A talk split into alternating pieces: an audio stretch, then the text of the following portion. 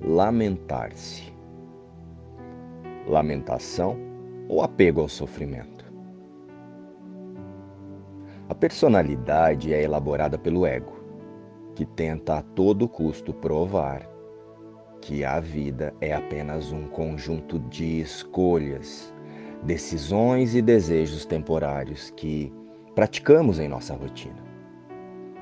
Então, lamentar-se por coisas e circunstâncias no mundo é apenas usar os pensamentos do ego para dizer que os nossos planos individuais de amor, paz e segurança aqui no mundo e que são construídos a parte dos planos de Deus para o seu filho, falharam.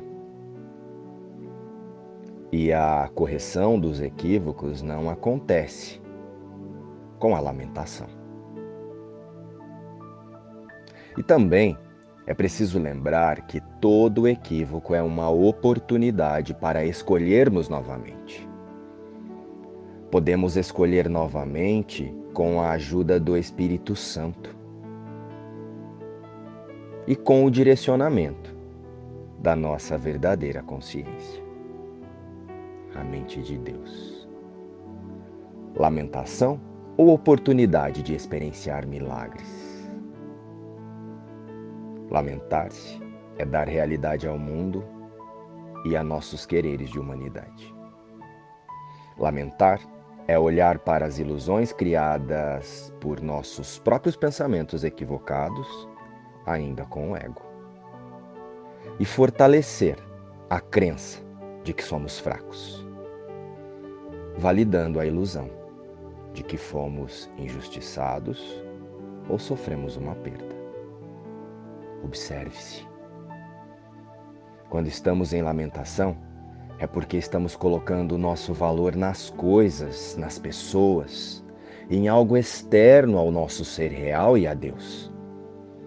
E neste lugar, não podemos experienciar o amor de Deus em toda a sua plenitude. Pois estamos escolhendo acreditar em uma mentira sobre a nossa real identidade. Somos um ser eterno e infinito, unido a Deus. Esta é a nossa verdadeira e única identidade. Sendo assim, nada fora da realidade dada por Deus em sua imagem e semelhança é verdade. A saída para a lamentação então é simples e desafiadora para os nossos pensamentos humanos. Mas só exige prática e uma mente atenta. Precisamos decidir que somos espírito em total união com Deus e que não existem limites, não existem muros entre esta união, a menos que usemos o nosso eu falso para colocá-los, para colocar esses muros entre nós e o nosso Pai. Luz e paz. Inspiração. Um curso em milagres.